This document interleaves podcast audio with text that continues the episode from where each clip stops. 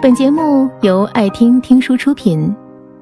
如果你想第一时间收听我们的最新节目，请关注微信公众号“爱听听书”，回复“六六六”免费领取小宠物。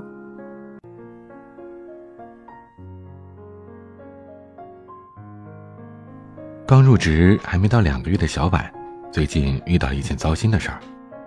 她所在的公司有一个女同事娟姐，比她年长十岁，也算是公司里的老资格的前辈了。刚进公司的时候，这娟姐对小婉是极其照顾，这让初来乍到的小婉很是感激。再加上娟姐的阅历，还有月薪五万的工作能力，也是让小婉大为佩服。经过一段时间的相处，两个人的关系不可谓不好。前几天，娟姐找小婉借了信用卡，说是他这边暂时有点急用，借的钱他会在还款日之前帮小婉全部还上的。因为平时关系不错，小婉什么也没想，就直接把信用卡给对方刷了七千块。娟姐为了表示谢意，当下还给她转了几百块钱的微信红包。然而这件事儿，小婉说给了闺蜜听时，闺蜜却把她骂了个狗血淋头。闺蜜言辞逼人的问她：“你和那娟姐才认识多久？你有没有想过，她借了你的信用卡却不帮你还钱，以后你怎么办？你们没有任何的协议保障，她如果骗了你，你这钱找谁赔你啊？你的信用问题受到了影响又怎么办？这些后果你考虑过吗？你承担得起吗？”小婉被问得懵了，半天才憋出了一句：“他应该不会骗我吧？月薪五万那么多，而且也借了其他同事的信用卡，还给我转了几百块的答谢费呢。”闺蜜差点被他气笑了，说：“你怎么知道那个同事不是合伙来骗你的？”一句话让小婉彻底没了言语。而事实上，那个娟姐确实没能在还款日之前帮她还钱。每次小婉去问他的时候，对方也是一副“我会尽快的”说辞。小婉很害怕娟姐会突然从公司离职，然后消失于人海，再也找不到。她闺蜜又是生气又是心疼，但还是帮她想办法让娟姐还钱。幸运的是，经过了一段时间的软磨硬泡，总算是把那七千块钱给补上了。可从那之后，那娟姐也像是变了一个人似的，再也不对小婉热脸相迎，有说有笑了。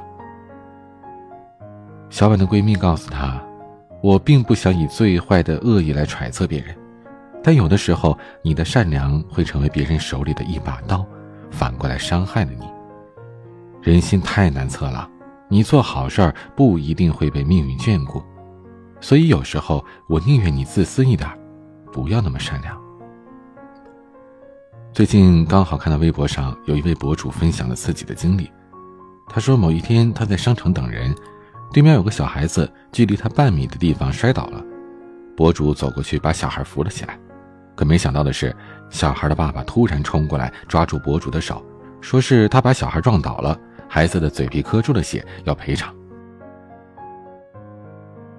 这位博主知道自己是被碰瓷儿了，他很淡定的说：“我们可以找警察来处理。”在等警察过来那段时间，小孩的妈妈一直在叫小孩子说供词，告诉小孩。如果警察问起来，一定要回答说就是这个阿姨撞的，而且在博主想要拍照的时候，也几度被打断了。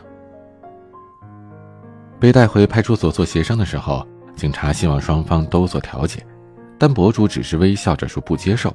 小孩的爸爸就恼羞成怒了，对着博主大骂，想用激将法把博主激怒了，逼他妥协，但博主依然没有松口，哪怕最后他们过来苦口婆心的跟他协商。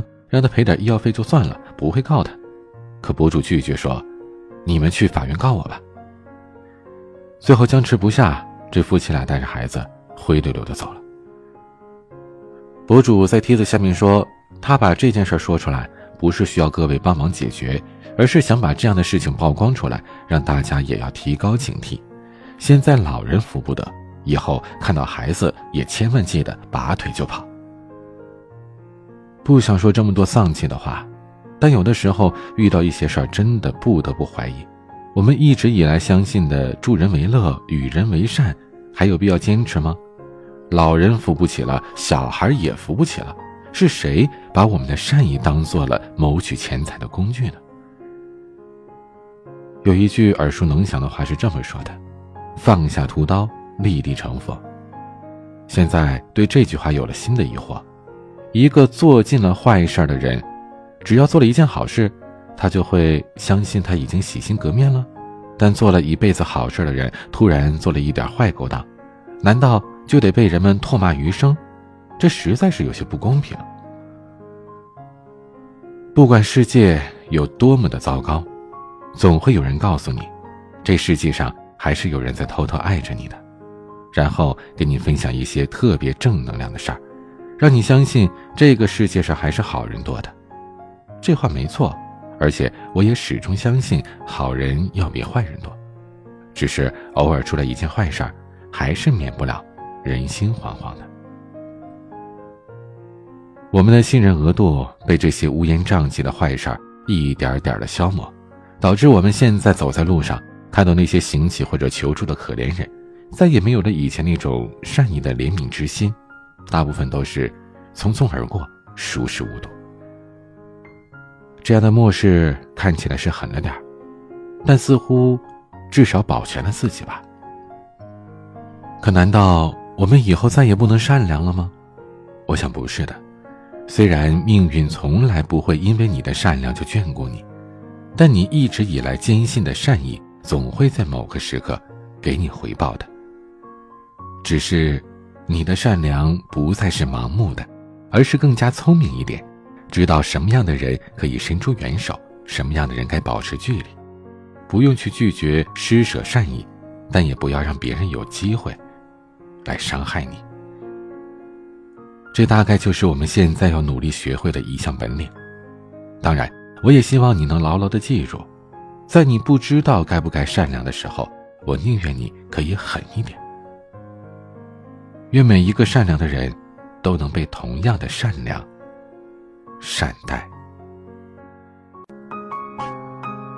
本节目到此就结束了，感谢各位的收听和陪伴。更多精彩内容，请关注微信公众号“爱听听书”，回复“六六六”免费领取小宠物。也欢迎你收听今晚的其他栏目。我们明晚见，晚安。